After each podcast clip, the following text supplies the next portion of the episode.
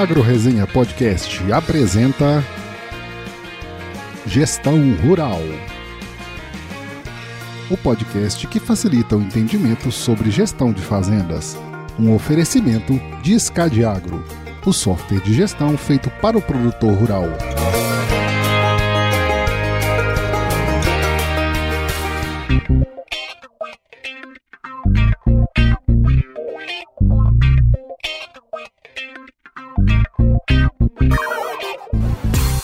Aí, pessoa! Estamos começando mais um episódio dessa série sobre gestão rural, que é um tema tão importante para o avanço sustentável do agronegócio, sempre aqui com os meus parceiros da Scad Agro. Aqui a gente vai compartilhar, além de boas histórias, muito conhecimento sobre gestão de propriedades rurais, então se prepare que a partir de agora o seu tempo vai passar com muito mais conteúdo. E nesse episódio aqui, cara, vamos trazer uma pessoa muito especial, que é o Daniel Latoaca. Ele é cofundador e diretor de operações da Creditares, também foi o meu antigo chefe, tá? Só para vocês saberem aí.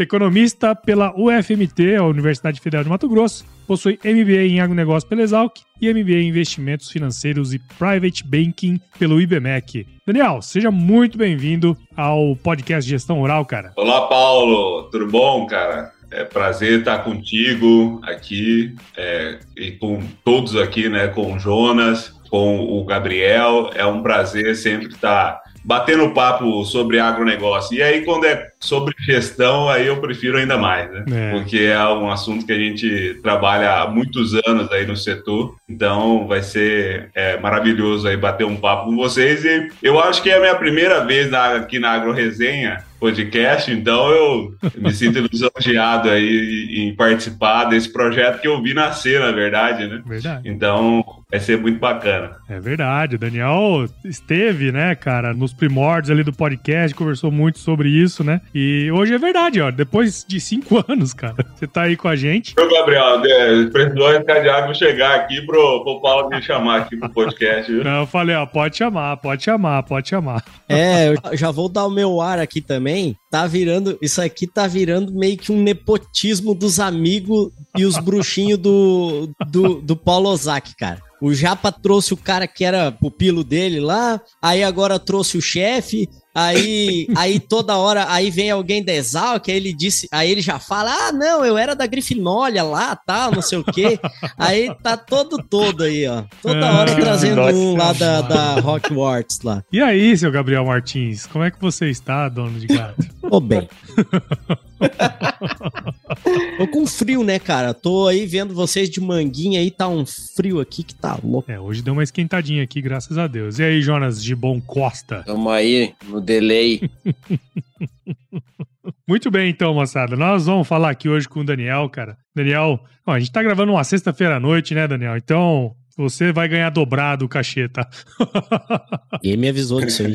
Mas, ó, pra turma aí conhecer você, cara, Antes da gente começar a nossa resenha aqui, seria legal se você pudesse contar um pouquinho da sua história aí pra gente, cara. Falou rapidamente meu currículo aqui, já como os seus ouvintes e os ouvintes da Escadiaco também já devem conhecer você aí, né? Como você falou que foi seu chefe, na verdade não foi um parceiro aí de, de trabalho, né? Eu sempre levei a, a, minha história profissional e as, as equipes que eu trabalhei com muita parceria, né? E você sabe disso. Então, eu trabalhei por muito tempo no IMEA, que é o Instituto Mato Grossense de Economia Agropecuária. É, eu tenho 14 anos no setor e desses é, 14 anos, 12 anos eu me dediquei ali ao, ao, instituto. Entrei, não, não era formado, né, não era casado e eu saí o profissional formado, casado, bem casado, né? E ainda não com filhos, né, mas é, é, com projetos futuros para isso também. Cara, eu sou um cuiabano, mato-grossense. Eu costumo dizer que eu não, não nasci com o pé na terra, porque meu pai, nem minha mãe, nem meus avós trabalhavam com agricultura ou pecuária, né? Eu digo que o meu contato com o agronegócio, com agricultura, com pecuária, foi já numa fase adulta, vamos colocar assim. Eu era um cara da cidade mesmo morando em Cuiabá, né, que é que é, o, é, a capital do estado hoje líder nas grandes produções, mas eu descobri mesmo o setor quando eu estava na faculdade, né, ainda na faculdade, e fui fazer o meu primeiro estágio, vamos dizer assim, né, dentro da faculdade, e surgiu uma oportunidade para uma faculdade longe aqui do, de, de, de Cuiabá, e eu, como eu,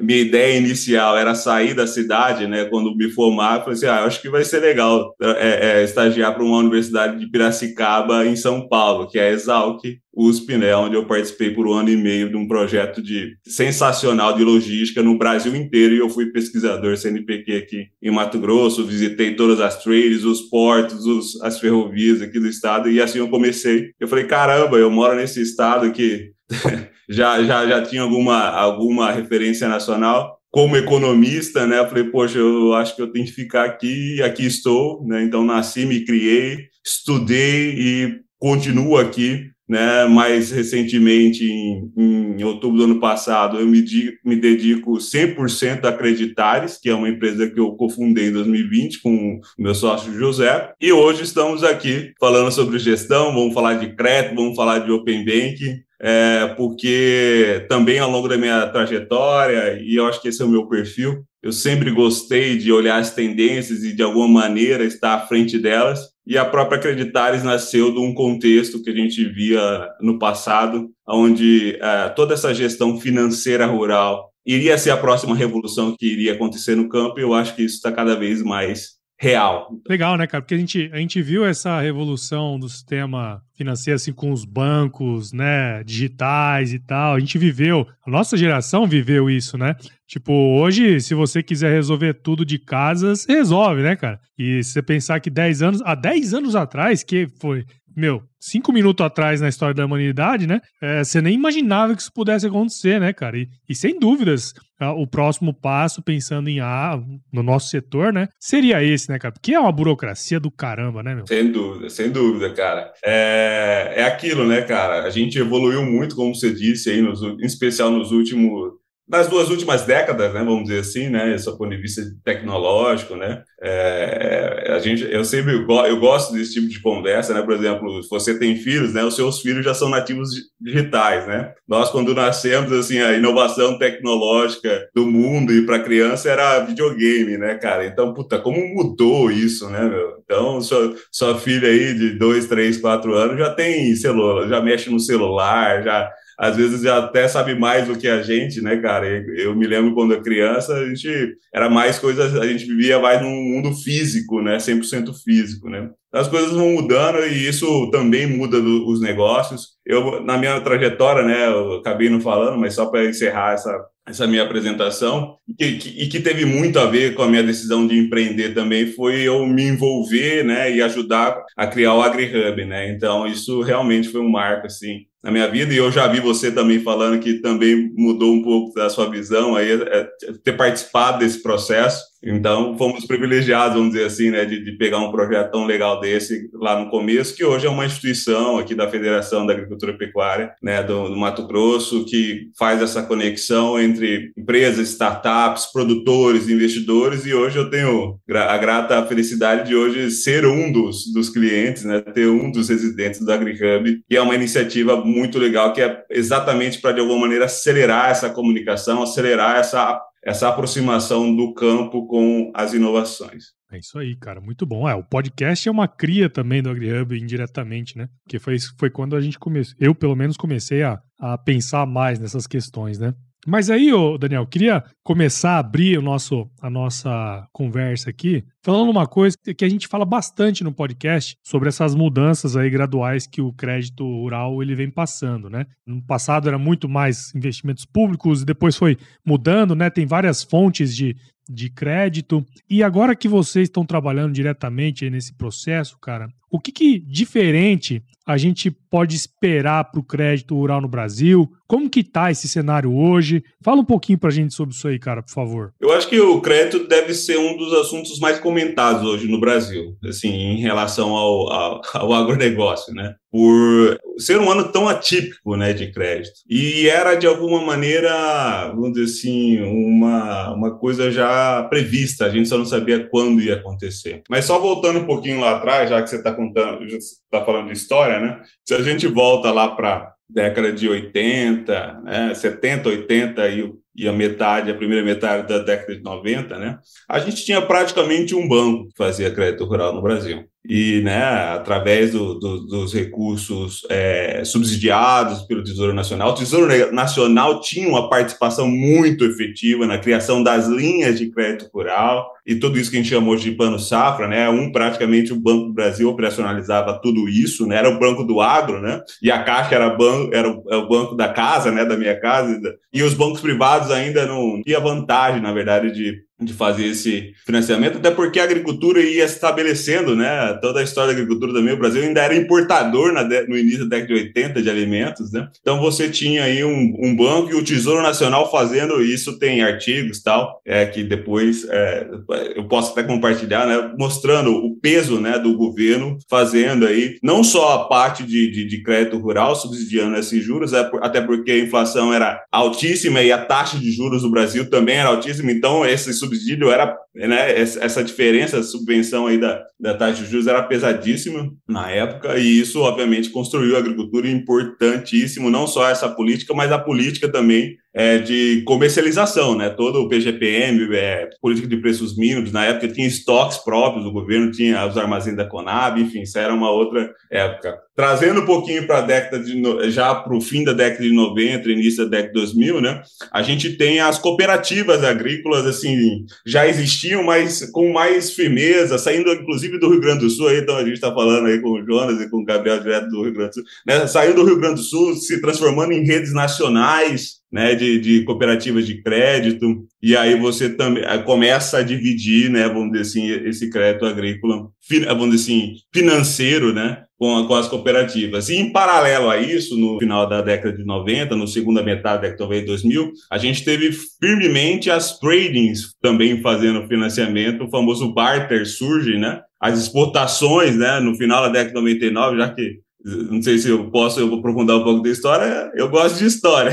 99, né, o câmbio, vontade, deixou de, de, o câmbio deixou de ser é, fixo para se tornar flutuante, né? E aí você permite que o Brasil né, se torne um grande exportador de alimentos, a China entra em 99 também no OMC, então a gente tá, começa a ver tudo que a gente está vendo hoje aí consolidado. E de alguma maneira também é, as tradings vêm com, com força maior ainda, né? O Centro-Oeste desenvolve ainda mais, soja, aí vem milho segunda safra, algodão, tudo isso tem 25 anos. Isso é muito doido, né, cara? Isso é muito, Foi ontem, muito né? rápido, do seu ponto de vista de momento histórico. Você falou aí de, de cinco minutos, isso aí foi alguns segundos, né? Do, do que aconteceu do, na história da humanidade. Então, dentro dessa perspectiva, a gente tinha aí o barter, né, em especial aqui no Centro-Oeste, fazendo um bom, boa parte no financiamento. O próprio IMEA tem um, um dado que é o funding da soja, né, em 2008 ainda, né, metade do, do crédito do custeio da soja aqui já ainda era barter, né, ainda era feito através do trading, e as trading, inclusive, na época, antes até, nessa primeira é, década de 2000, dava dinheiro pro cara, né, tipo assim, antecipava, o cara antecipava venda de soja e botava dólar na mão do cara. Fala, ah, meu, financia lá, vai na revenda, vai, vai em, em outros lugares. E trazendo agora para de 2010 para cá, o agro se tornou pop. E aí, o agro se tornando pop, um dos principais setores da economia, os bancos privados chegaram para o jogo. Todo aquele dinheiro que eles repassavam para cooperativas, para o Banco do Brasil fazer o crédito rural, né? Eles falam assim: opa, esse compulsório de depósito à vista aqui, que eles são obrigados a fazer no crédito rural, opa, eu vou começar a fazer essa estrutura aqui. E aí, agora, mais cinco, seis anos, os bancos privados, né? Santander, Itaú, é, enfim, Bradesco, vem, o Bradesco já com uma história talvez um pouco mais longa, mas agora vem com times próprios, diretorias próprias, e aí fazendo o crédito rural. Então, hoje nós temos várias é, é, opções do sistema financeiro. Temos o barter também, que ainda é muito forte na, na no, no financiamento, né, Paulo? Mas a principal mudança do que ocorreu, em especial nos últimos anos para cá, é que aquela parcela que eu falei que era praticamente 100% da década de 80 do plano agrícola, né, o plano oficial, né, hoje ela não representa nem um terço da necessidade de, de, de crédito no Brasil. Né? Estima-se aí que se tem é, algo em torno de uma necessidade aí de 800 a 900 bilhões de reais é, anualmente para se fazer o custeio dessa safra aí que deve chegar a 300 milhões de toneladas. E o, o plano safra atual está né, tá anunciado em 340, mas o, o que está realizado não realizou nem 250 bilhões de reais. Então, é um pouco menos de um terço. O produtor cada vez mais depende das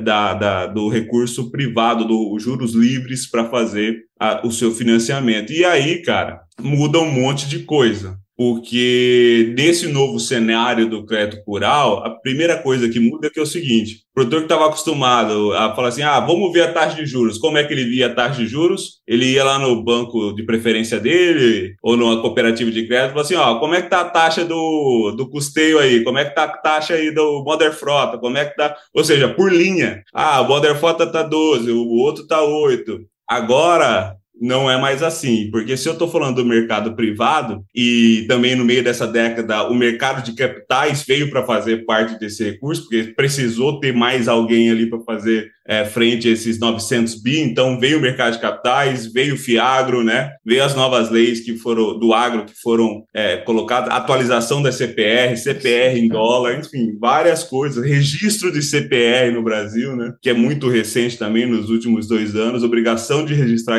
CPRs. Então todas essas movimentas que permitiu o crédito ficar mais privado, está fazendo que o produtor vá ao banco hoje ou vai a, vá ao financiador dele e fale assim, qual é a taxa? Eu falo assim, não, a taxa agora eu preciso analisar você. Preciso analisar o seu perfil para saber qual é a taxa. No mercado privado, não é a linha que determina essa taxa, e sim o nível de organização desse produtor, o nível de garantia que ele tem para dar na operação e, obviamente, o nível de relacionamento que ele tem com o banco. Tá? Então, isso muda totalmente o jogo, Paulo, porque antes, para eu pegar o crédito, eu montava o meu projetinho, botava minha, minha pastinha de, de matrículas e levava para o banco, e hoje muda um pouquinho, porque ele quer saber como é que está a gestão, como é que está a organização dos dados, os bancos de atacado estão entrando forte no mercado, querem saber quais são a relação de ativos e passivos desse produtor, e aí, se eu não tenho uma organização financeira, eu começo a ter as piores taxas do mercado. Ah, muda todo o jogo, né? Muda todo o jogo do negócio. E tem um negócio, cara, que aqui, aqui no, no Gestão Rural a gente gosta de, de traduzir, né, esses termos difíceis, assim, para a linguagem que a gente tem do dia a dia do produtor, enfim. E um termo que chama atenção, assim, no trabalho que vocês fazem aí na Creditares é o Open Bank, né? Teria como tu explicar, assim, para a gente o que, que é o Open Bank, assim, e, de, e como que isso pode impactar a vida do produtor rural daqui para frente? Perfeito, cara. É, vamos dizer assim, ó, para tentar assim, é, simplificar um termo que já está em inglês, né, Gabriel? E, pô, o que é, é Open Bank, né? O, o, Open Bank, vamos dizer assim, para dar uma resumida boa, é um novo ambiente que o sistema financeiro nacional hoje está, é, vamos dizer assim, regulamentado. E neste novo ambiente, né, o, a principal questão que muda é o seguinte: antes do Open Bank, né, quando, quando, quando antes da, dessa, desse novo ambiente aqui regulatório, como é que funcionava? Então, eu ia lá, abria uma a conta num banco específico, e tinha um relacionamento com esse banco. Vamos dizer assim que eu sou um bom pagador, eu fiz os créditos, paguei tudo certinho, bacana. Ele tem o meu fluxo de caixa, porque ele tem meu saldo, né? O saldo da minha fazenda está todo ali, né? Os meus cartões de crédito da minha esposa, dos meus filhos, está tudo, né? Como é o meu nível de gastos, né? Então, e esse dado no final do dia, obviamente, eu, eu poderia ter acesso a ele a, na, dentro da plataforma do banco, mas ele não poderia ser compartilhado com outros bancos. A não ser, obviamente, que eu tirasse todas essas informações né, manualmente e levasse para o banco. Eu acho que isso nem era a ideia inicial de, de, de, uma pessoa e nem teria vantagens antes do Open Bank caso ela fizesse isso. Tá? Então, imagine você o seguinte: então, os seus dados no final do dia praticamente nem eram seus. Esses dados ficavam, ficavam quase que com o banco, entendeu? E isso, puxa, isso inclusive valia dinheiro, né? Porque, poxa, é, é, nesse sentido aí, é, ele tinha todo o seu histórico, toda a sua questão, todo o seu comportamento financeiro na mão dele e você não poderia compartilhar com outros, né? Via banco com banco, e isso, vamos dizer assim, é, criava de alguma maneira um, um grande privilégio para essa instituição financeira. No ambiente do Open Bank, o que principalmente muda é o conceito de esses dados são seus, não do banco. Então, se esses dados são seus, mediante a sua autorização, você pode compartilhar com, quer, com quem quer que seja, dentro, obviamente, de uma instituição financeira, que esteja dentro do Open Bank, das regulações do Open Bank, de segurança, de tudo. Qual o objetivo? Para você ter, obter os mesmos benefícios ou até melhores benefícios em produtos financeiros de outros bancos, né, que você pode compartilhar essas informações. Então, vamos supor, ah, hoje eu queria, eu quero pegar um consórcio. Poxa, hoje se eu, se eu, um banco que eu tenho um relacionamento há 40 anos, é, é, se eu quiser pegar essas informações do meu relacionamento de 40 anos, levar pro, do, desse banco A para o banco B, eu posso, autor, mediante uma autorização num botão no meu, no meu internet bank, passar todo o meu histórico de 40 anos, com, obviamente, com um objetivo de obter uma taxa administração melhor desse consórcio. Por quê? Porque ele vai me conhecer, ele vai saber quem eu sou, vai ver que eu não, não sou um cara que nego conta, que eu tenho um fluxo saudável de caixa e assim por diante, entendeu? Então, dentro dessa perspectiva, o Open Bank é um, é um novo ambiente onde eu tenho os consumidores, os produtores, sendo dono dos seus próprios dados, podendo compartilhar mediante a sua autorização com qualquer uma das instituições, independente aonde esteja esse dado, se é uma, um banco que eu tenho relação de 40 anos, se é um banco que eu tenho relação de 5 anos, para que com esse compartilhamento eu tenho melhores taxas de juros, melhores taxas de administração, ou isenção da, da, do pacote de, da conta que eu tenho dentro de um banco. Então, dentro dessa perspectiva, hoje nós no Brasil estamos até um pouco mais avançado do Open Bank, né? Estamos indo para o Open, já fomos para o Open Finance. Então, eu posso compartilhar não só dados bancários, mas eu posso compartilhar dados de investimento. Então, se eu tenho uma carteira de investimento, eu já posso compartilhar e de seguro também, tá? Como é que, se eu tenho o seguro do carro, se eu tenho o seguro da casa, como é que foi meu comportamento ou, ou, ou o comportamento desse bem aí ao longo dos anos. E dentro aí, trazendo para o agronegócio, né? Quando a gente montou a nossa empresa, e até já aproveitando para falar um pouquinho da Creditares, né? A gente viu que isso, poxa, se a gente está falando que o crédito está cada vez mais privado, vamos colocar assim, o produtor vai ter que reunir cada vez mais dado para fazer é, esse tipo de tomada né, de crédito, de, de, de jornada em relação a, a, a pegar mais crédito. E há agentes financeiros novos, seja eles novos bancos entrando, seja eles novas fintechs entrando no processo, ou mesmo fundos, é, por que não aproveitar essa fase do Open Bank, que tem boa parte dos dados para serem compartilhados, mais os dados que esse produtor já tem dentro da sua propriedade, né? De a, a, os dados agronômicos, os dados comerciais. Então, dentro dessa perspectiva, o que a gente está trazendo de novo para esse novo ambiente do Open Bank é o produtor, obviamente, se beneficiar da, do Open Bank para obter novas taxas e uma negociação melhor das suas soluções financeiras, mediante esses dados e os dados que ele já tem dentro dos seus sistemas de gestão, como os dados agronômicos e os dados comerciais, para daí ele, vamos dizer assim, ter a, a independência de buscar as melhores alternativas quando há necessidade de crédito. Então, basicamente é isso. O Open Bank dá poder ao produtor em relação ao seu dado, para que nas, nas futuras negociações é, em relação às suas soluções financeiras, seja elas créditos, investimento ou seguro, ele obter vantagens e benefícios nessa negociação através dos seus dados que vão comprovar o seu bom comportamento ao longo dos anos. Então, Daniel, acho que uma coisa que chamou atenção, como a revolução do, do digital né, aconteceu, que a gente começou a ter muito essa dúvida a respeito de, do uso das nossas informações em geral, né? Ah, rede social e tal, e, e a propriedade acaba sendo é, da Meta, do Google, da Microsoft. E tu vê que o Open Banking, que gera até num primeiro momento uma, uma, né, um, uma preocupação assim para quem está, não vou aceitar ou não vou aceitar isso aqui, vem totalmente ao contrário, né? Ele vem para te dar o poder sobre as tuas informações. Na realidade, ele está tirando lá, da... seria como eu dissesse assim para o Facebook lá, não, não, me dá tudo que eu fiz aí até agora. A rede que eu é minha. entregar lá para a Microsoft, porque eu acho que a uhum. Microsoft vai, é, a Microsoft vai fazer isso melhor. Então, é, assim, para tentar dar um pouquinho mais, clarear um pouquinho mais, assim, é o contrário, a coisa, né? É o poder na mão do dono da informação, como tu falou mesmo, né? É, e assim, Exato. no primeiro momento, quem fala com, pensa em relacionamento né, bancário, relacionamento financeiro, já fica meio assim, não, parei, esses dados aqui eu vou entregar para os outros, os dados já estão uhum. lá, só que estão com um só. E hoje, com um só, eles, ele não gera nenhuma vantagem para ti, assim, claro, gera algumas vantagens, mas não gera uma vantagem competitiva de, de taxa, de, né, de facilidade, porque ninguém consegue entender o risco que tu tens, né, ou o teu comportamento, porque o, tudo entregue na mão de um, de um banco só. Vê que é, legal eu, isso eu... e, e, assim, que momento que a gente está vivendo, né? Assim, que momento de uma revolução digital de verdade, porque tu falou aí, ah, nos últimos 20 anos muita coisa aconteceu. Nos últimos 20 anos muita coisa aconteceu, mas acho que nos últimos cinco, assim, várias estão, né? Várias essa, coisas. Realmente está acelerando, né? O negócio é uma coisa, é muito rápido mesmo. Não, e tu tava falando, Jonas, quando o Daniel tava falando, eu tava pensando exatamente nessa analogia das redes sociais, cara. Porque a, o Facebook e o Instagram, né, basicamente, eles fizeram exatamente o contrário, né? Eles fizeram exatamente o contrário. Eles pegaram e, num determinado momento, ó, a rede agora a, essa rede de, de pessoas que tu fez não é tua. Esse relacionamento não é teu, é meu. Então, tudo que tu postar aqui não vai aparecer para eles. Vai aparecer para eles se tu me pagar.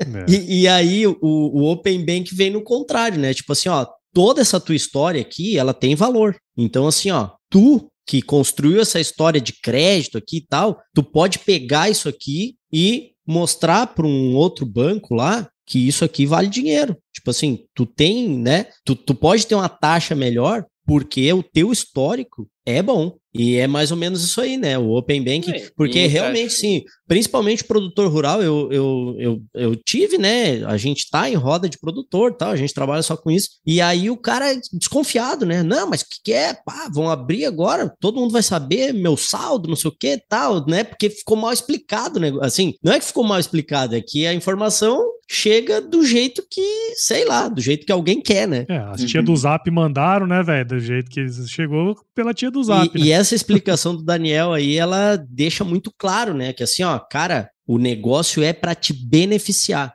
Sim, não é para te prejudicar. O importante dizer é o seguinte, tá? Nós estamos no começo do ambiente do Open Bank. Então, às vezes, a gente não vai ver o benefício de cara, tá? Porque tudo que a gente falou aqui foi isso é a nível micro, ou seja, poxa, eu, produtores e nós também, todos nós que temos contas bancárias, que precisamos de financiamento, Podemos, é, tipo, usar do nosso histórico. Eu tenho, por exemplo, uma conta antiga, pô, usar do meu histórico para daqui um pouco usar, é, é, trocar, ou mesmo ficar no meu banco, ou trocar de banco. Isso não quer dizer que eu vou trocar de banco, quer dizer que eu, eu quero ver melhor as opções que eu tenho no mercado, para daí tomar a melhor decisão, inclusive com os meus dados. Porque quanto mais dado, mais transparência. Quanto mais transparência, né, melhor vai ser o relacionamento e menor tende a ser o custo. Agora, quando eu penso a macro, quando eu penso agora subindo um pouquinho, olhando de, de, de cima para baixo, isso estimula principalmente a concorrência. E o Open Bank é o principal benefício dele, é isso. Porque você imagina, você está no mercado fechadão, né? Eu tenho é, é, bancos gigantes com históricos relevantes de várias pessoas no Brasil. Poxa, para um banco novo chegar, cara, pô, o cara tem que remar, sem o Open Bank. Pô, o cara tem que remar, construir o um relacionamento, é, é, vai, vai abrir a conta do cara, vai dar o crédito, não tem histórico, não sabe direito,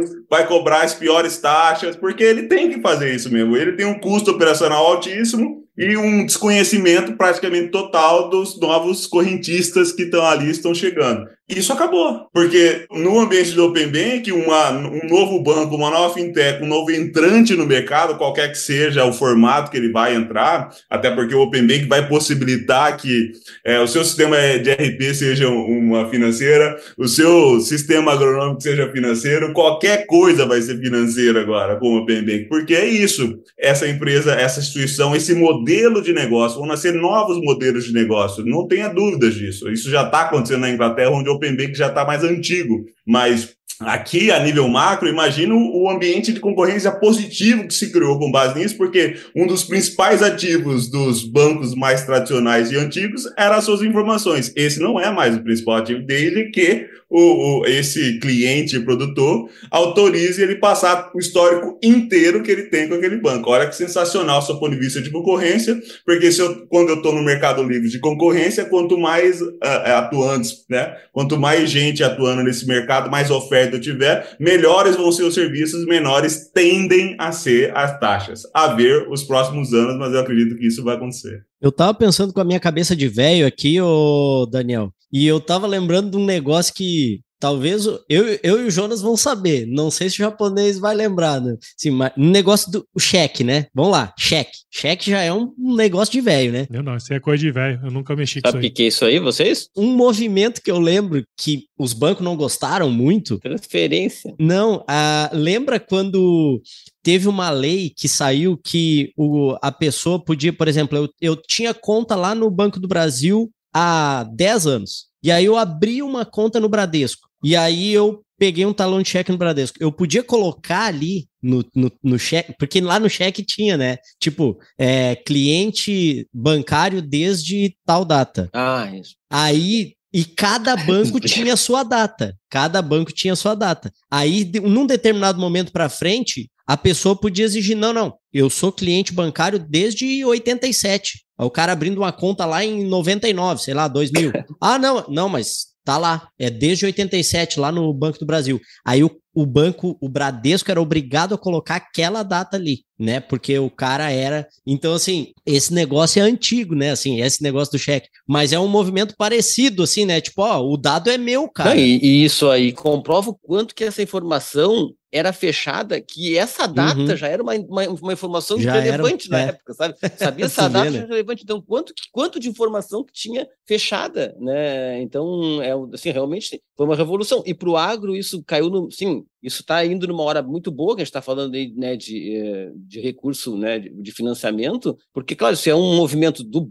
bancário, financeiro, geral, né, como estava falando Daniel, para mim, para ti, para qualquer tipo de negócio, mas a gente veio aí vendo como é que foi a, a- a- como foi ascendendo assim essa mudança de crédito eh, público para crédito privado, eh, entendimento do risco pelas outras instituições e tal, e agora o troço está sendo coroado pelo Open Banking, que amplia mais ainda a base de, de, né, de gente que vai oferecer eh, recursos e diminui mais ainda o risco, como ele estava falando. Como é que antes eu ia oferecer uma taxa, você não sabia nem quem era a pessoa, né? Assim, é, ah, agricultura, tem risco com esse negócio? Agricultura? É, tem risco. Tá, e esse cara aí sabe plantar? É, ele tem colhido? Ele tá conseguindo dar certo nesse negócio? Ele já tá há muito tempo? É, já era um monte de questionamento que acontecia, né? E aí, tá, o que, que ele faz com o dinheiro dele? Eu não sabia também. Então, agora isso tudo foi juntando, né? E a gente chegou num momento é, bem, bem interessante mesmo. É, parece que deu tudo certo, assim, chegou na hora certa. Quando começou a se precisar de mais dinheiro, isso também apareceu junto para ajudar né, a, a essas fontes aí a, a serem mais fáceis.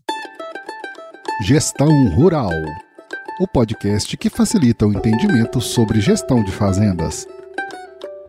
Abrindo o nosso, nosso segundo bloco aí, pensando sobre aquilo que a gente estava falando, né, então, dessa facilidade de, né, da, de, de ter essas informações e dessas mudanças do crédito e tal, a gente está sempre falando de gestão aqui, tentando né, mostrar para o produtor em que, que a gestão né, e essa organização dele impacta em tudo, né, no, no, na renda dele, é, no jeito que ele pega crédito e tal. Tu hoje trabalhando já numa fintech e já né, nesses, nesse modelo mais tu já consegue é, enxergar que um produtor que realmente tem uma gestão organizada é, e, que, e que sabe esses números, ele está já conseguindo ter uma vantagem com relação a essas taxas, a, a oferta de crédito, a, a ter mais facilidade para isso? Não, excelente pergunta, porque é aí que a gente entra, né? Porque quando a gente fecha agora a análise só para o agronegócio, só para a agricultura, crédito rural, a gente já sabe, né, Jonas, que não são necessários só indicadores financeiros para avaliar o risco de um crédito rural. Eu preciso dos dados agronômicos, eu preciso né, saber o nível de organização desse produtor. Então, dentro dessa perspectiva, em relação a dados produtivos, de estoques, de operacionais, comerciais, de clima, né? Todo mundo usando bastante clima, é, dados de clima também para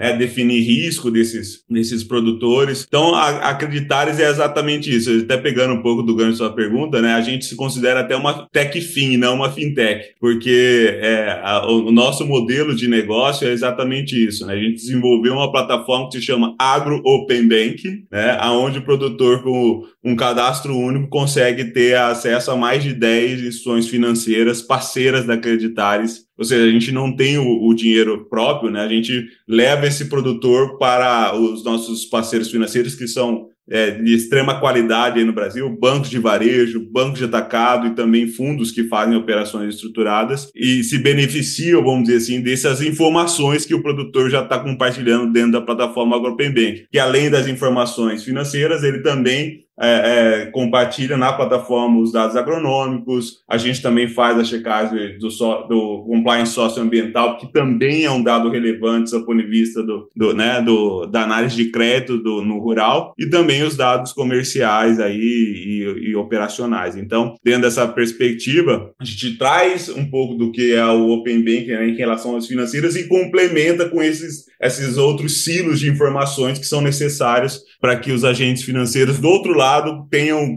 tenham a, a nítida noção quem é esse cara, que como é que foi a produção dos últimos anos dele, a receita, o, o caixa e os indicadores, né, que são gerados, né, poxa, quanto que foi a geração de caixa dele versus as dívidas, quantas caixas ele tem é, é, quantas dívidas, desculpa, quanto, é, qual é a relação entre a dívida e quantos caixas anuais ele precisa fazer para pagar toda a dívida, e isso tudo gera um rating na plataforma, vamos dizer assim, aonde vamos dizer, o agente financiador que está plugado no, no, na Acreditares, ele tem mais é, é, informações para tomar decisão. Só que aí é o seguinte, para o produtor entrar na Acreditares tem duas formas, né? Ou ele vem do sistema de gestão dele, ou ele vem da maneira manual, não tem problema nenhum. A gente faz preenchimento manual na plataforma, desde que se tenha os dados confiáveis. E aí, dentro das perspectivas, o que você está me perguntando é: e o produtor que não tem esse dado organizado e que não tem esse histórico? Bom, aí a notícia é o seguinte: comece já. Né? Se não tem, comece já. Se organize né, para esse novo momento do crédito rural se esse ano está um, um, problema pegar o recurso oficial, a gente não sabe o que vai acontecer o ano que vem também. Então, poxa, se eu já sei que o crédito está cada vez mais privada, mais privado, que eu, se eu já sei que os mercados estão cada vez mais voláteis, com riscos totalmente indeterminados, é a pandemia, aí vem a guerra, aí vem, né, aí vem o câmbio, não, isso não vai acabar, né? Varíola do macaco. Então, dentro dessa perspectiva, se eu não tenho essa gestão de riscos, se eu não meço as minhas informações comerciais, operacionais, produtivas, não é só para a questão de crédito, é para a questão da sobrevivência do negócio como um todo, né? Então, dentro dessa perspectiva, é, se eu tenho isso sob o ponto de vista de negócio, ótimo, porque eu já vou transferir, eu vou empacotar isso no, no, no, num formato para crédito, já encaminho e agilizo a operação, né? Agilizo é, é, timing, né? Uma coisa importante de ter a, as, as informações na ponta do, do lápis é timing, né? Então, assim, o, o, cara, primeiramente, vai começar a ter as piores condições de crédito, para não ter as informações, então as piores taxas, o, prazo limitado, o limite de crédito muito ainda definido pela garantia real que ele tem. Isso numa primeira instância. E numa segunda instância é o seguinte: se eu não tenho as informações organizadas, eu preciso do crédito para o mês que vem, potencialmente eu não consigo liberar esse, esse crédito para o mês que vem, porque eu não vou conseguir montar o projeto em tempo hábil para conseguir esse projeto. Então, hoje, dentro do, do mercado, vamos dizer assim, é, praticamente os bancos que a gente trabalha hoje, lógico, tirando os, as linhas de recursos oficiais que ainda existem e são importantes, em especial para investimento, que é uma coisa que eu tenho dito aí nas lives, onde eu tenho participado, porque essas linhas de investimentos, ela, ela, o mercado privado ainda não conseguiu avançar nela. Crédito de longo prazo, via de regra no Brasil, independente de agro é, ou, ou outro setor, é difícil o mercado privado fazer por conta exatamente dessas incertezas que o Brasil apresenta anualmente, né? Então, essa essas linhas de mais de 5 anos, 10 anos para pagar, 8 anos para pagar, é, é isso, cara. É na indústria é assim, no agro tem que continuar assim também. Agora,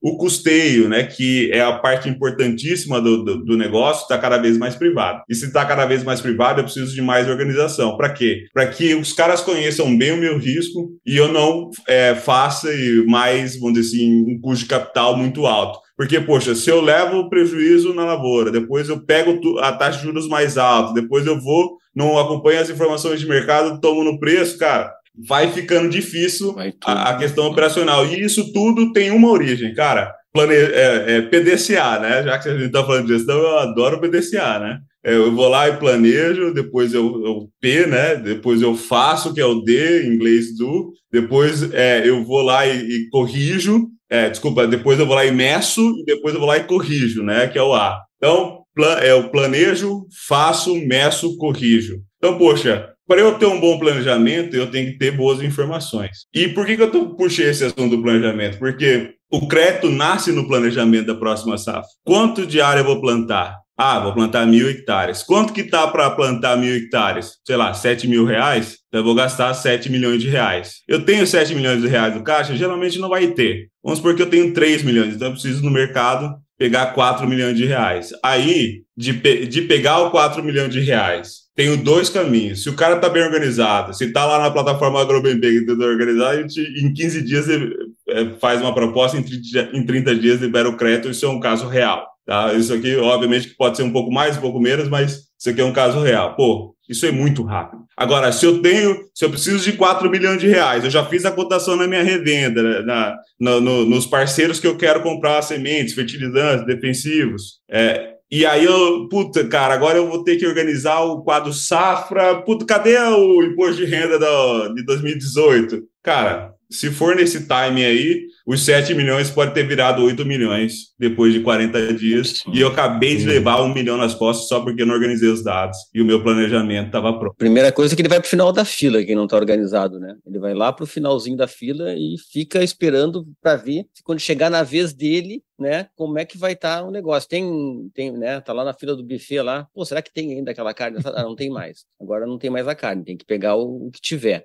né? Porque o teu almoço tá aí na hora e tu vai ter que dar um jeito. Só vai ter arroz e farofa no final, Jonas. Vai ter que dar um jeito de almoçar, almoço que tiver. É, não, e, e esse ano foi emblemático, né, cara? O mercado o, o, mercado de fertilizante, né, cara, uma decisão errada esse ano levou o cara a levar nas costas uns 30% só de fertilizante, entendeu? Então, olha a importância de, de, de, de tipo, eu já tenho tantas variáveis de riscos para mitigar. Mercado de fertilizante que varia, o mercado da soja que varia, o câmbio que varia, né? Poxa, se eu não tenho minimamente uma organização, né, do ponto de vista de, de informacionais para botar um projeto, um crédito privado, vamos dizer assim, né? É, poxa, eu estou botando mais um risco, né? Estou adicionando mais um risco que é de não ter o dinheiro na hora exata que eu quero comprar o insumo, né? Exato. É, é que assim, ó, o que está na minha mão, o exato, que eu tenho exato. controle, aí eu não controlo. Então aí está o grande link entre gestão, né? Organização das informações financeiras e o meu resultado final. Porque se eu levei um milhão só em fertilizante, cara, eu já impactei diretamente o meu resultado final. Eu nem, nem, nem comecei o plantio ainda, mas já sei que já tô, já, já andei três casas para trás, né? Olha que...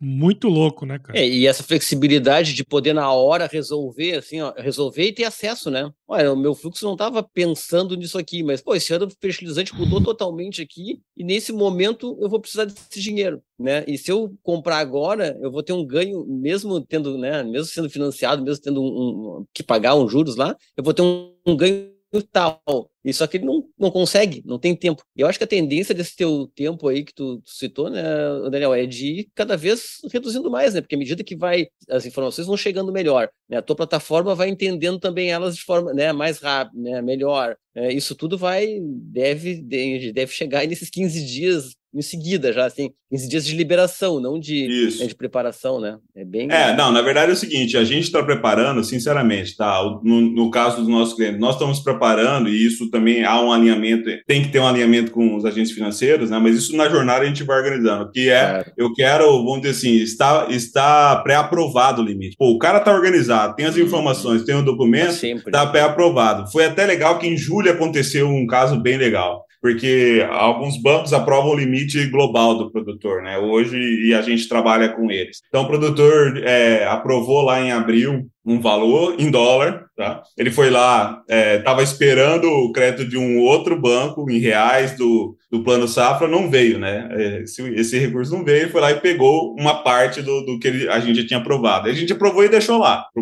Ele foi lá, pô, o fertilizante bateu certinho o que ele queria, né? Enfim, as sacas por toneladas que as sacas por hectare de fertilizantes que o produtor gosta de fazer, falou assim, vai lá e fez, o dinheiro estava na mão, né? Foi lá e fez. Né? Porque a revenda segura cinco, seis dias. Isso ninguém, ninguém vai perder negócio por conta de, de sete, uma semana. Isso, isso é tranquilo. Né? Aí, bom, fez isso. Aí passou agora, e, e, esse dinheiro tá lá, né? Tava lá, é um ano que fica a aprovação, geralmente, né? Aí precisou de um.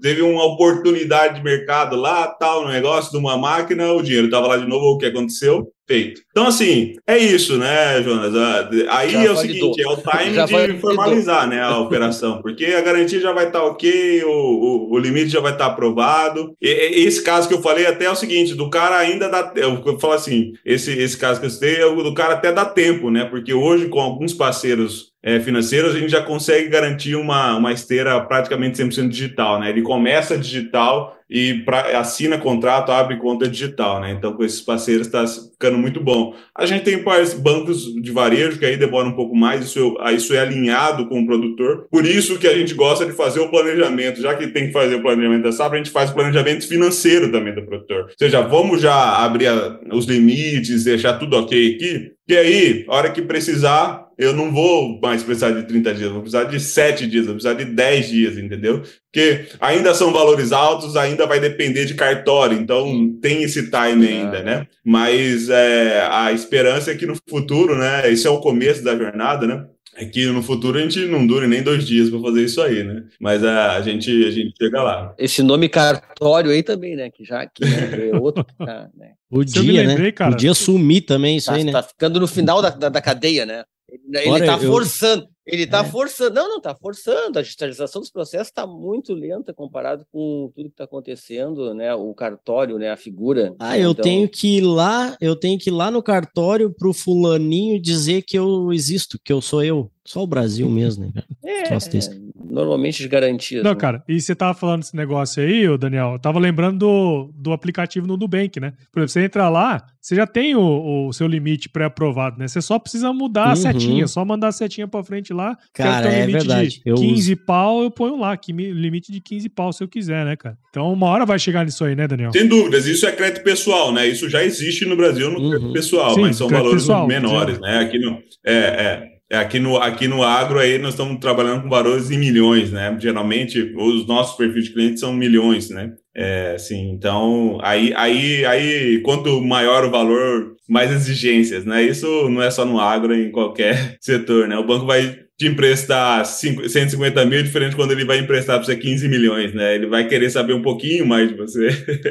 Sim, sem Até a mudança, né? A mudança das garantias, lá eu acho que já ajudou também, né? De, Sim. né, de não precisar estar tudo empenhado numa coisa só. Acho que já, já deu uma ajudada também nisso aí. É, por, por isso que hoje está todo mundo indo para esse rumo, né? Você aprova um limite global, as garantias já ficam guarda-chuva, alguns falam, né? Guarda-chuva, Uhum. e aí você não precisa ficar discutindo garantia por operação. Cara, você tem um limite aqui comigo, né? Vamos supor assim, ah, eu abro a sua conta, eu Vai analiso o seu perfil, Uhum. identifico o seu rating, já vou, já vou te dar uma ideia de taxa se você tem de acordo com o seu perfil. E, cara, você tem aqui comigo X milhões pra você usar do jeito que você quiser, investimento, é, custeio, capital de giro, né? E- esse é o caminho, tá? Esse é o caminho. Boa parte dos bancos já fazem assim. E, para eles, para o banco até é bacana, né? Porque eles também de alguma maneira s- eh, seguram o negócio da garantia. Se a gente está falando que cada vez o mercado estava competitivo, aberto em relação aos dados, né? O banco também tem que ter, uh, se utilizar das estratégias para segurar esse cliente, não só o relacionamento. Né?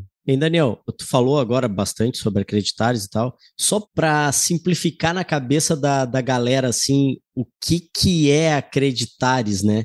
É, é, acreditares é, é mais ou menos um, um decolar.com do crédito, assim. Tipo, eu digo. Ma- Eu, eu, eu jogo os dados lá e eu vou ter várias propostas. É mais ou menos isso aí. É isso aí, né? O, o- é, de novo, um pouco diferente. Não, é que, cara, quanto mais simples for tá para a pessoa Quanto mais entender lá do outro lado, melhor, eu claro. não tô, eu não tô rebaixando acreditares, Não, né, não, a não. importância da acreditares. Eu tô simplificando acreditares. Eu Sim, quero sim, que a pessoa entenda lá do outro lado que é assim, ó, o que que, o que que vai exatamente acontecer e comparar com algo que já está há bastante tempo no mercado e que é simples de usar, eu acho que é um jeito mais fácil, né? É igual Sim, o pessoal falar, ah, é o Netflix do agro, é o Uber do Sim, não sei sim, o quê. sim, sim, eu sim. tô tentando fazer uma correlação com algo simples, assim, que eu jogo uma informação e recebo várias de volta, né? É, de- deixa eu tentar te ajudar aqui. Assim. O nosso lema é o seguinte: deixe de correr atrás do dinheiro é, e agora o dinheiro vai correr atrás de você. Então, sem sair da sua fazenda, você pode ter mais de Legal. duas, três propostas de crédito de várias instituições financeiras do Brasil, não só aquelas que estão na sua região,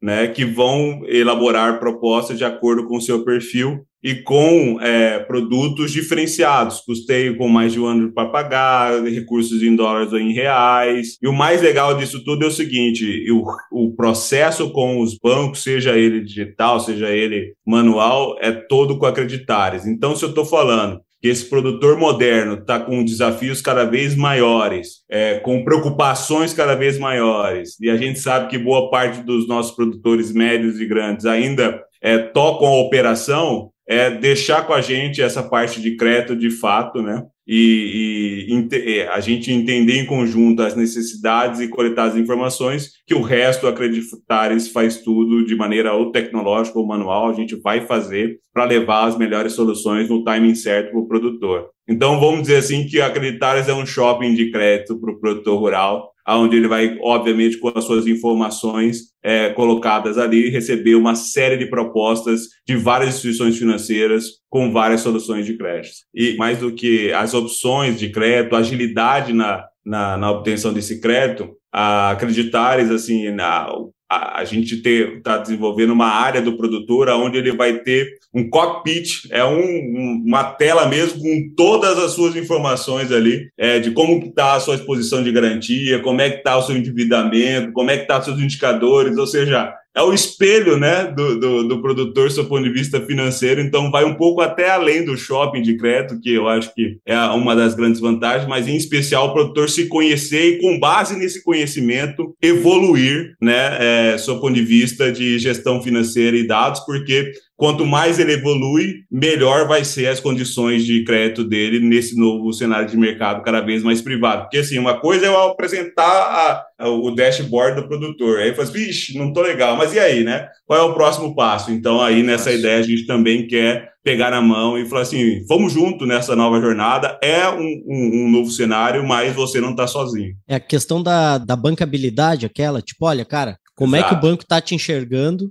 Como que tu pode melhorar, né? Como que ele queria te enxergar? Como que tu seria bem bonitinho para ele? Assim, e tu tá assim. Exato, então exato. vamos lá, vamos botar um batonzinho aí, fazer uma Exato. limpezinha de pele tal, né? Passar um pó de arroz. É, não, e, e, e, e assim, né, é, Gabriel? No, vamos pensar assim, hoje o produtor tem ali, poxa, vamos, vamos apurar o resultado da, da, da safra, né? Poxa, naquele talhão eu, eu produzi quanto, né? Qual foi a produtividade? Quais foram os problemas daquilo lá? Eu vou ter que corrigir melhor o solo, ou a operação é a mesma coisa, né? ficou legal, ou a aplicação não ficou bom. Bom, isso aí é parte do negócio. Imagine você o seguinte: na sua gestão financeira, qual é esse uhum. balanço hoje? Que tipo de indicadores você olha? Com acreditares, você pode ter esse tipo de informação e, e começar esse tipo de discussão. Peraí, como é que está o meu capital aqui? Quanto de capital próprio, quanto de capital de terceiro? Dentro desse capital de terceiro, como é que está, como é que estão minhas dívidas? Como é que está o benchmark, ou seja, a comparação da minha taxa de juros com, com os demais produtores? Então, tudo Sim, isso. Desde que desde que o que tu falou ali atrás, né? Desde que o cara comece a se organizar para claro. ter esses dados, para que, que acreditares ajude ele, né? Porque senão. O primeiro passo, o primeiro passo são os dados e documentos, né? Que é. acreditar já traz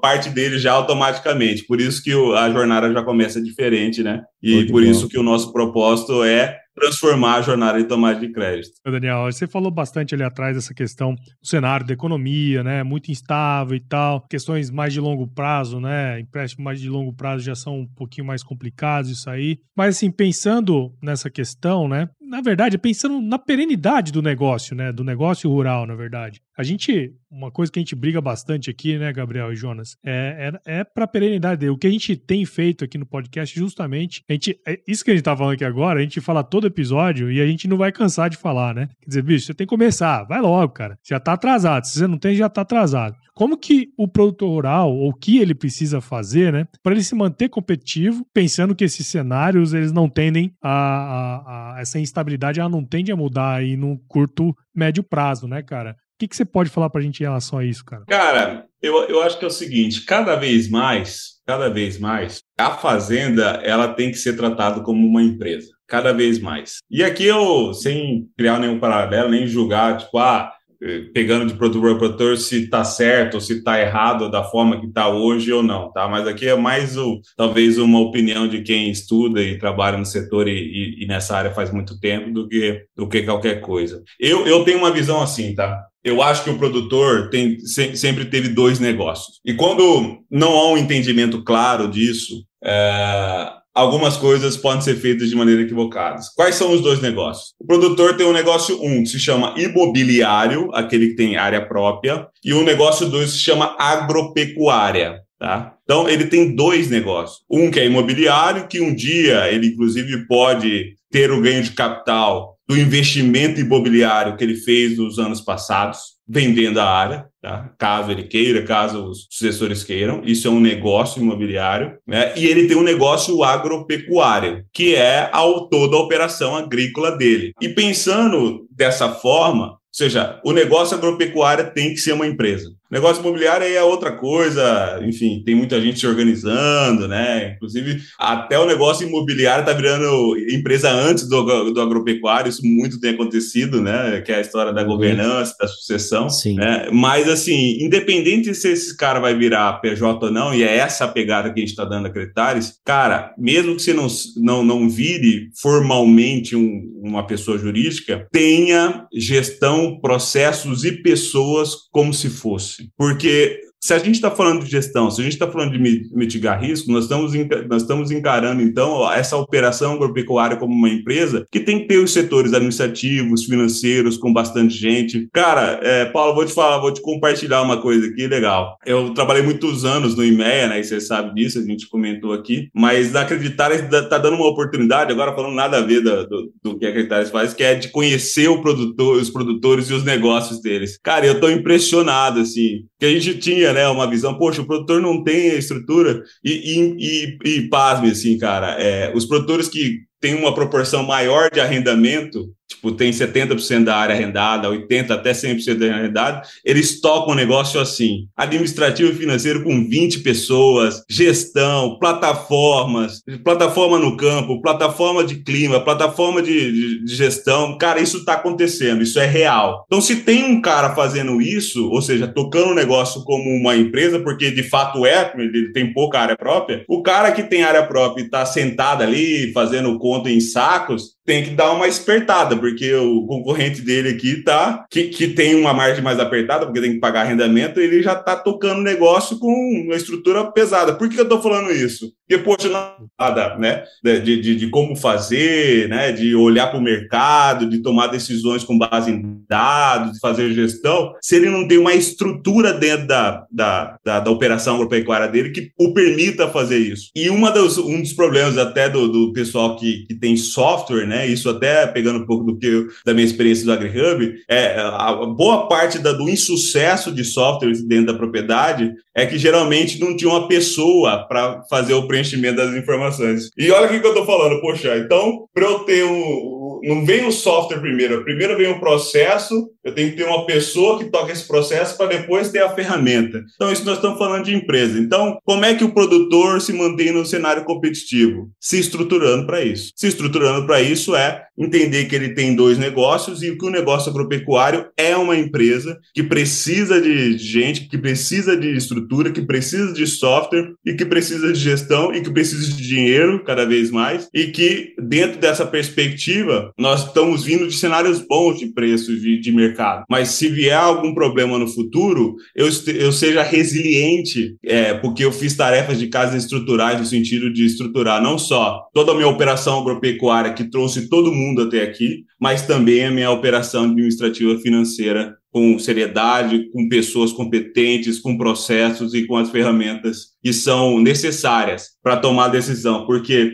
sem esse tipo de coisa, aí é aquela correria do dia a dia. O cara tem que olhar o, a lavoura, o cara tem que olhar o preço, o cara tem que olhar a taxa de juros, o cara tem que olhar tudo, e aí não dá conta. Delegar, ter pessoas, é o único caminho para você mudar um pouco, fazer diferente do que a gente está falando de gestão. E o que eu estou impressionado nesses é, quase um ano agora que eu estou na Creditários e eu estou visitando muito produtor, é que tem muita gente já fazendo isso. E eu achei que, eu achei que isso não existia. Então, eu acho que, assim, mais do que nunca, o cara que ainda não fez isso, ainda não tem um setor bem organizado, administrativo, financeiro, o governo está exigindo cada vez mais, ele quer ver a nota fiscal, ele quer ver o livro caixa digital. Isso aqui é só obrigações, cara, acessórias. Fora todo o planejamento, fora todo o financeiro, fora todas as decisões de mercado e de, e de crédito. E, e se eu não tenho alguém para me ajudar, assim como eu tenho na lavoura, seja através de serviço, como acreditares, como a de água, ou seja, seja através de uma equipe interna que de fato vai é, levar a assim, tocar o barco dentro da,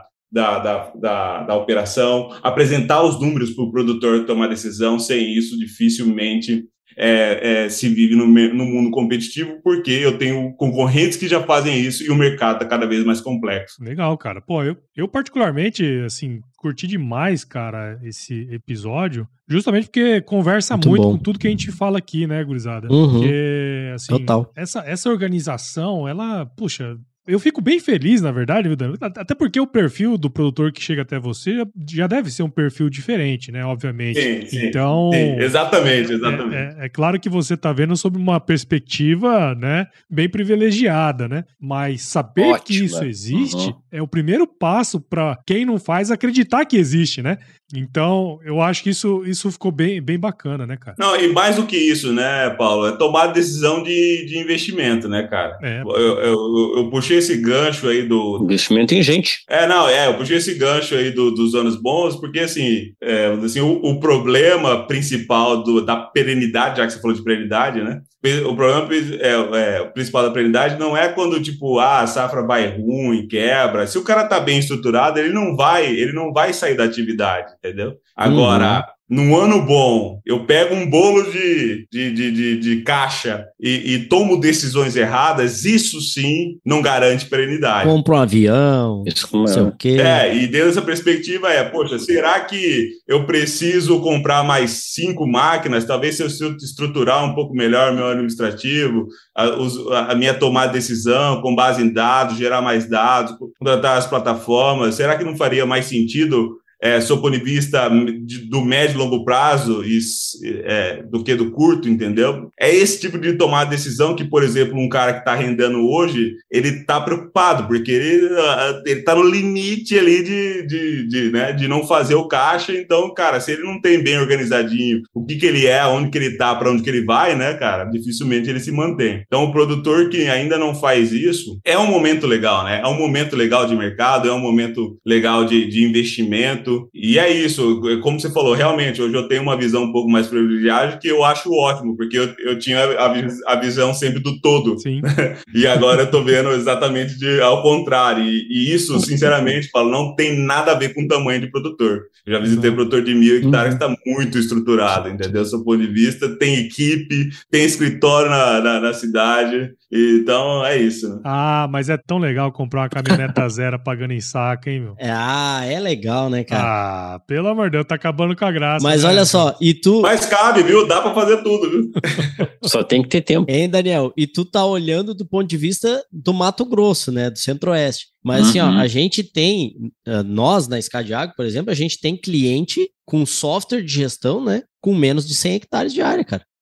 Entendeu? Então, assim, a gente tem e cliente. E bem financeiramente, aí... né? E bem financeiramente. Hã? E bem financeiramente. Lógico. E é o que o Daniel tá falando. Não é a questão de tamanho, é uma questão de mindset, cara. É uma questão de cabeça. É jeito de pensar negócio. E tudo isso que a gente falou aqui tem só a ver com negócio, não tem a ver com tamanho. Crédito, qualquer tamanho de negócio vai precisar. É, mostrar, provar que é uma, uma empresa saudável para pegar o crédito, qualquer tamanho de, de, de propriedade vai precisar. E tudo isso precisa, né? de organização. É, só, só para vocês terem uma ideia, né? Tipo, eu estou rodando bastante e muito produtor me pergunta: o que, que é o CRA, Daniel? Todo mundo quer saber, né? Poxa, o que, que é o certificado de recebidos do agronegócio? Como que eu posso beneficiar? Como é que eu pego isso, né? Todo mundo tá CRA, CRA, CRA, CRA, CRA. E aí eu acho legal isso porque a gente indústria né, tem esse, esse trabalho também educacional de, de, de mostrar os produtos uhum. e como é que é utilizado, os valores, né? Poxa, né? Então, se você quiser estruturar uma operação, tiver um valor maior para justificar o custo de um CRA, você, você pode pegar um CRA, né? Mas aí, por exemplo, eu levando para o que eu escuto lá do, dos meus parceiros financeiros, a primeira, olha que interessante, a primeira pergunta que, eu, que eles fazem, tem balanço DRS, produtor? Segunda é, tá auditado? Entendeu? Então, assim, se o cara quer se habilitar para ter o CRA, então ele já tem que saber que mesmo. É praticamente uma SA, né, cara? mesmo assim, da prática, né? O que a gente está falando, é. mesmo que ele queira, então, poxa, e, e, e, minimamente ele tem que ter uma DRE, um balanço, para se apresentar ao mercado, porque o CRA uhum. é o mercado de capitais, então você tem que se apresentar. Quem é você com seus sistemas, seus dados financeiros, né? Jogar o jogo do mercado financeiro. Então, é dentro dessa perspectiva, assim, tem novas oportunidades no crédito, né?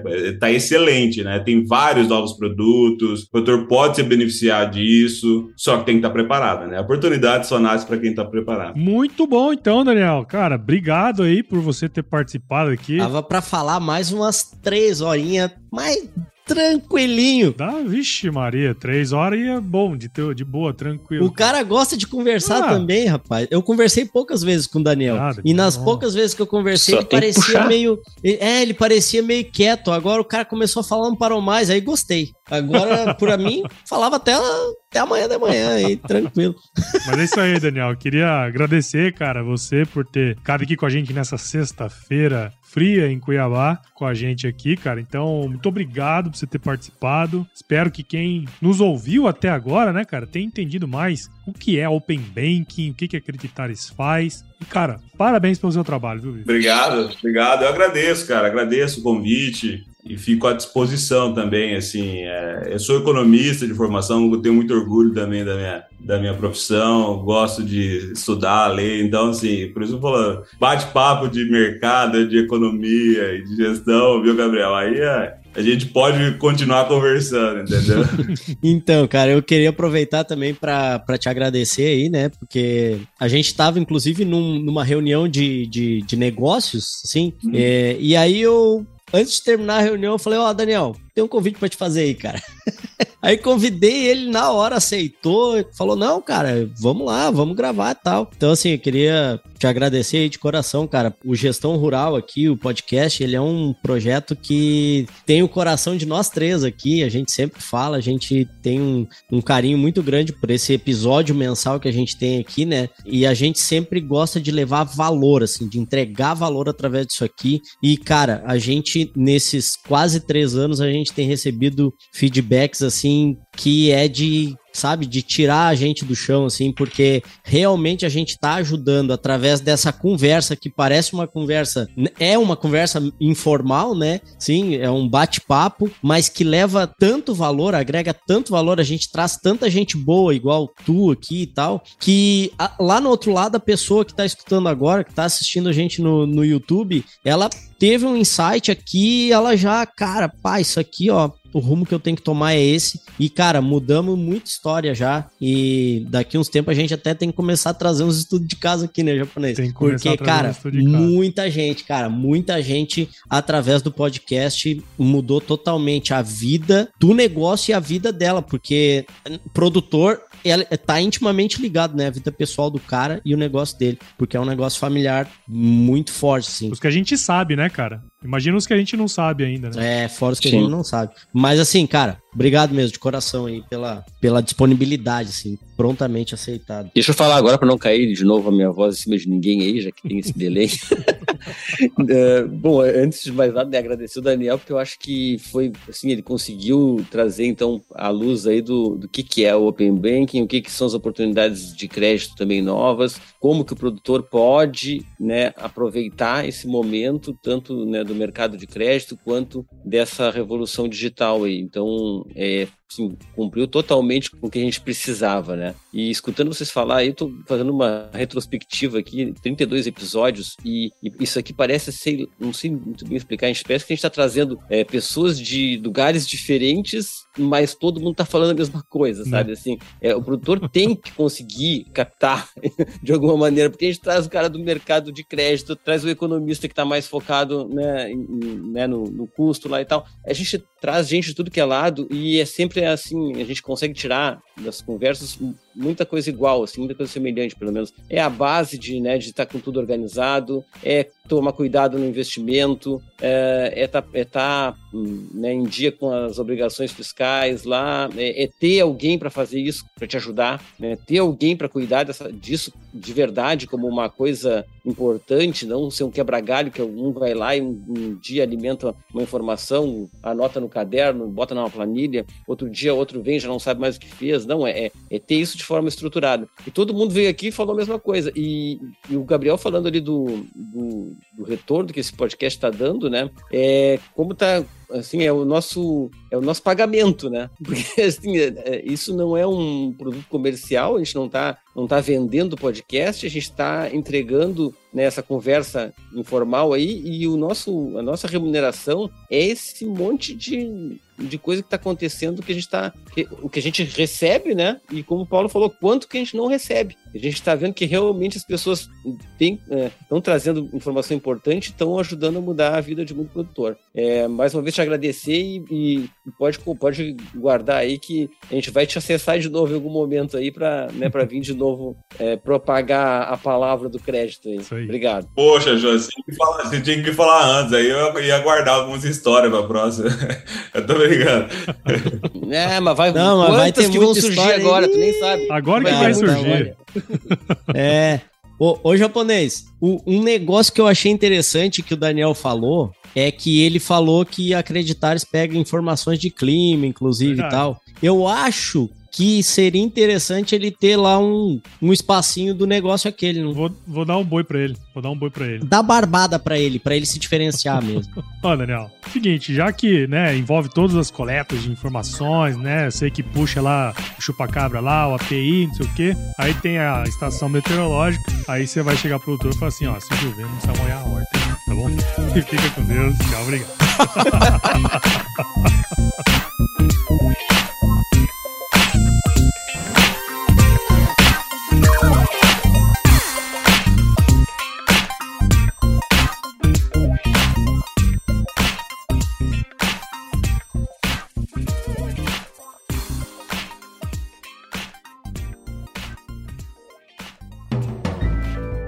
Mais um produto com a edição Senhor A.